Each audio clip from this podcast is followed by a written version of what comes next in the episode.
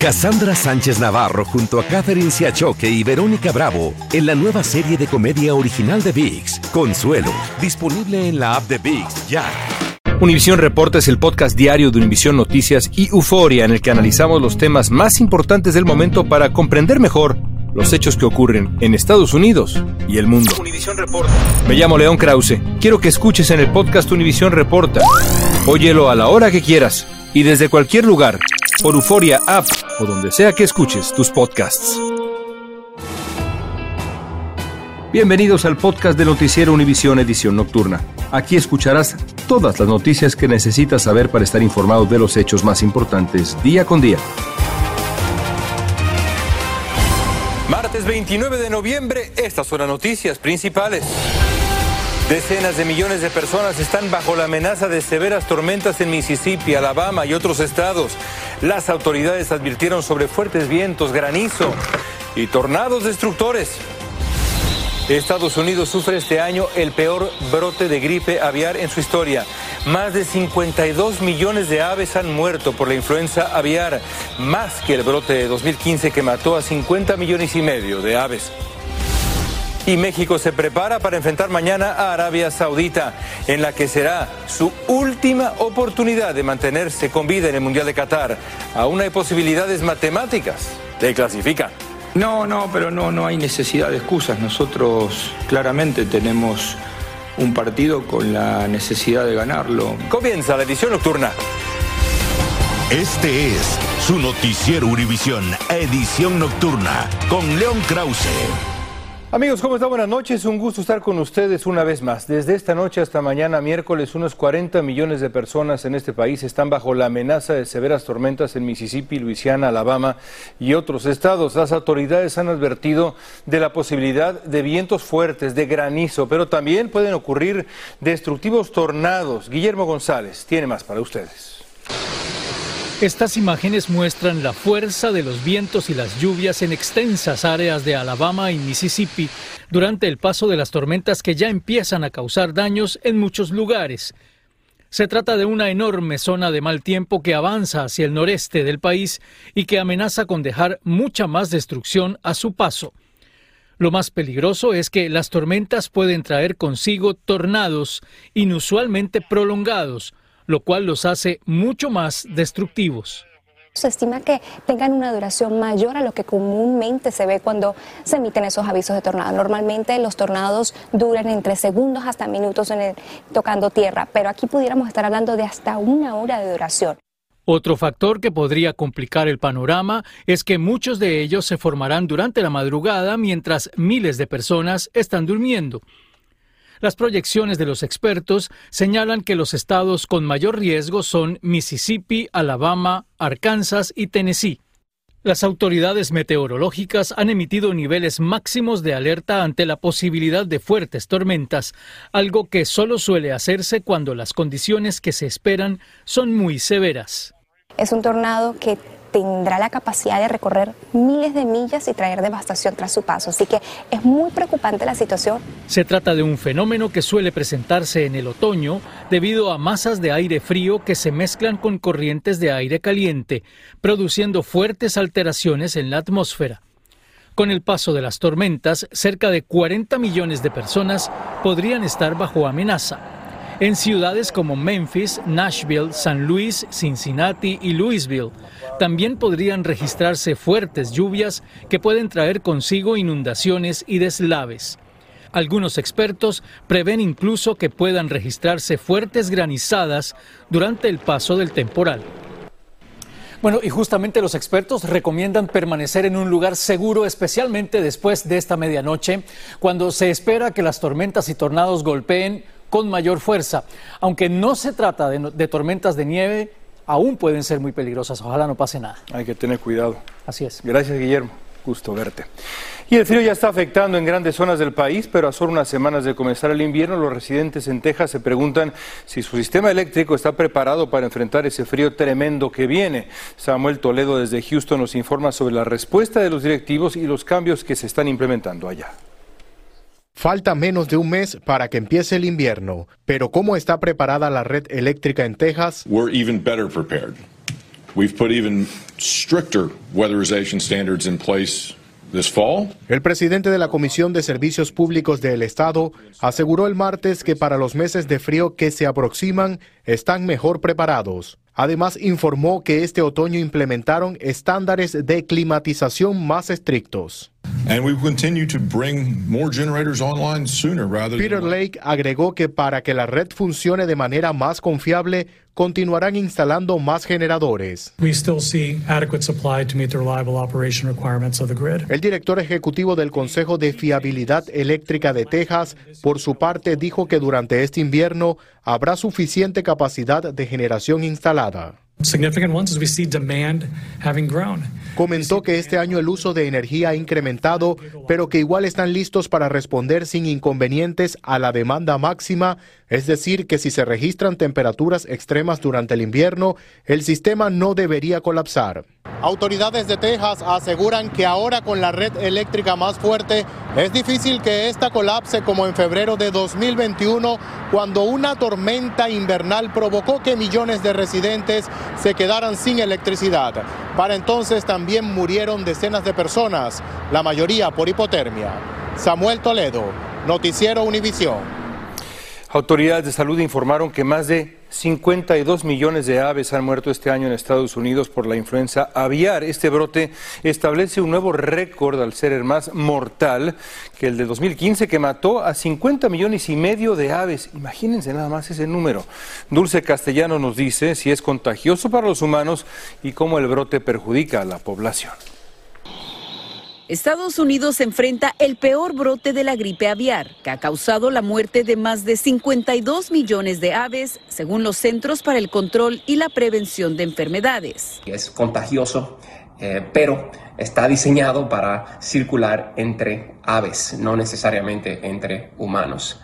Ahora, siempre un paréntesis que hay la posibilidad de que personas que estén trabajando muy de cerca con aves pueda pasar de ave a humanos. Quienes trabajan de cerca con aves como pollos o pavos en las granjas o fábricas empacadoras de carnes o quienes tienen contacto con pájaros como en los zoológicos podrían estar en riesgo. ¿Cuánto lleva de pollo?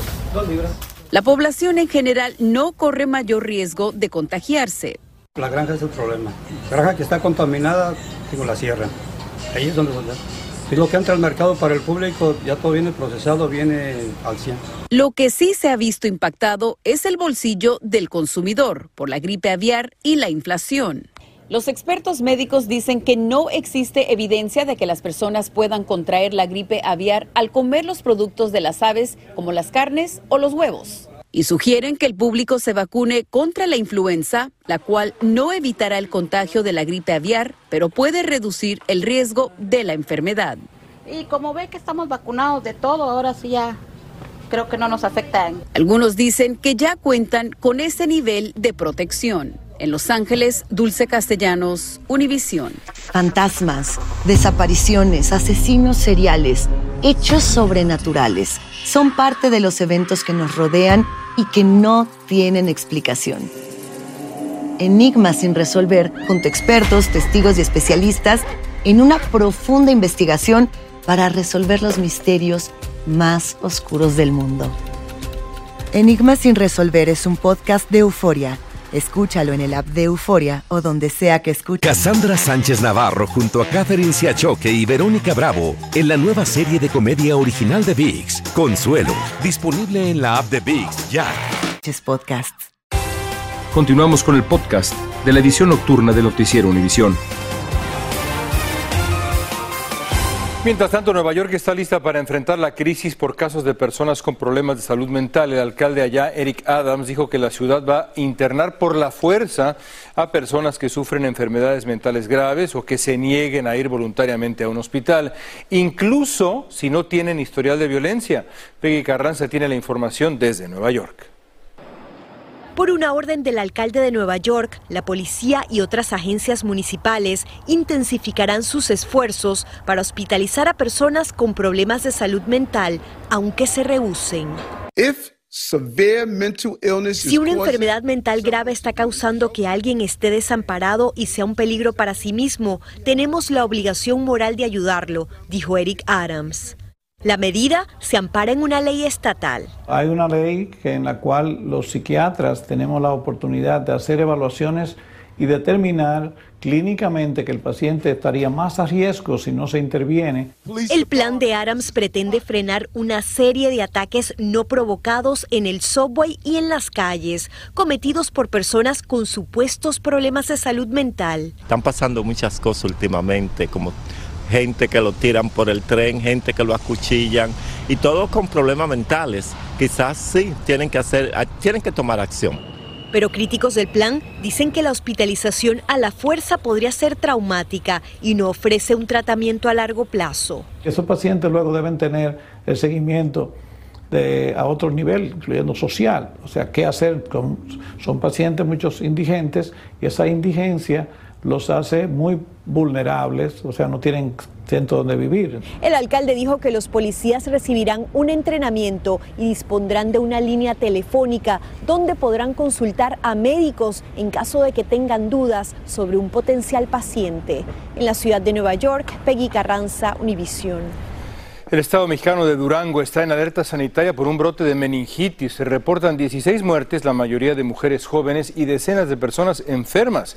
Y como nos va a explicar Jessica Cermeño, las autoridades están investigando si la causa de esta tragedia son dos medicamentos y malas condiciones de higiene en varios hospitales privados. Vean. Que se haga justicia. No más, no más. ¿No ha subido a ver a su hija? No, nada más una vez. Pero no pude estar con ella ni dos minutos. ¿Por qué? Porque me duele verla así. El dolor de Silvia Chávez es porque su hija, Guadalupe Esmeralda Rodelo Chávez, hace tres meses dio a luz a su primera hija en este hospital privado en el estado de Durango, en el norte de México, en un parto sin complicaciones. Pero hoy, la joven de 27 años está muerta. Dio a luz y ya desde entonces empezó a estar mala, mala con su dolor de cabeza. Ella falleció de meningitis aséptica causada por un hongo, una enfermedad que inflama el cerebro y la médula espinal. El uso de ciertos eh, productos farmacéuticos o dispositivos, agujas, catéteres, contaminó a las personas que están enfermas. Eso ha ocasionado una tragedia en Durango. 16 muertes, 15 de ellas mujeres jóvenes que tuvieron alguna cirugía y al menos 68 contagios. Por eso ya se ha declarado oficialmente una emergencia sanitaria y hasta ahora cuatro centros médicos privados han sido clausurados. La alerta ya se extendió a Jalisco y Sinaloa y hay dos investigaciones en curso. La primera sanitaria relacionada con dos medicamentos y la segunda una investigación judicial. Pedimos justicia. En México, Jessica Cermeño, Univisión. Gracias Jessica. Bueno, ya comenzaron los duelos definitivos en el Mundial de Qatar 2022 y nos dejaron grandes estampas y por supuesto la clasificación de Estados Unidos que ha avanzado a octavos de final en cuatro de sus últimas cinco participaciones en Copa del Mundo. La última vez que quedó eliminado fue en Alemania 2006. Además, el triunfo ante Irán significó la primera victoria de Estados Unidos ante una selección de la región asiática en un Mundial. El último mundial, por cierto, en el cual no hubo representación de CONCACAF en segunda ronda fue España 1982, hace ya mucho tiempo. Desde entonces, al menos un equipo de la zona ha avanzado de la fase de grupos. Además, otro dato interesante, Yunus Musa, gran jugador, es el segundo de una selección de CONCACAF que juega un partido de Copa del Mundo el día de su cumpleaños y lo ganó. El primero fue Antonio Latota Carvajal, legendario arquero mexicano, contra lo que era Checoslovaquia en 1962. E Irán e Irán mantiene su mala racha sin avanzar de fase de grupos en todas sus participaciones mundialistas, mientras que este genio, por lo menos lo fue el día de hoy, Christian Pulisic, se convirtió en el vigésimo cuarto jugador de Estados Unidos que anota en un mundial.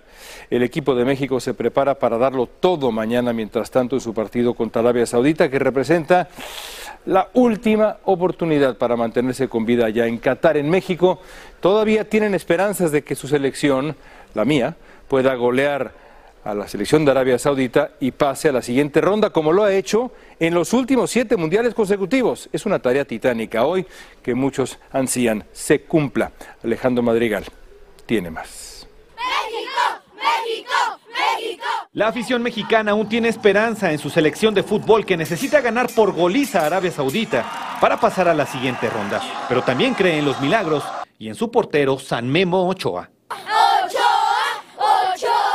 Vamos a sacarlo en la Rosa de Guadalupe, compadre, porque la neta a ver si se nos aparece una florecita y de milagro que nos caiga un golecito. Los mexicanos se recuperan de la dolorosa derrota contra Argentina. Creo que México ahorita nos está fallando.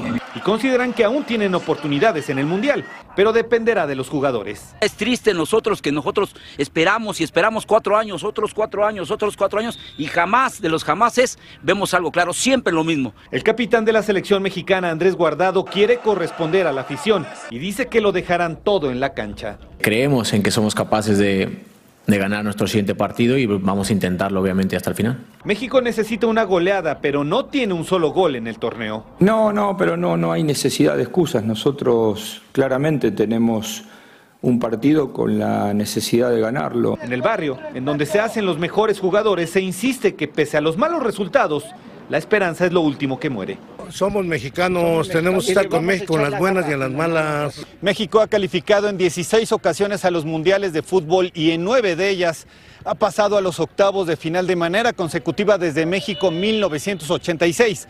Mañana eso pudiera estar en riesgo. En Ciudad de México, Alejandro Madrigal, Univisión.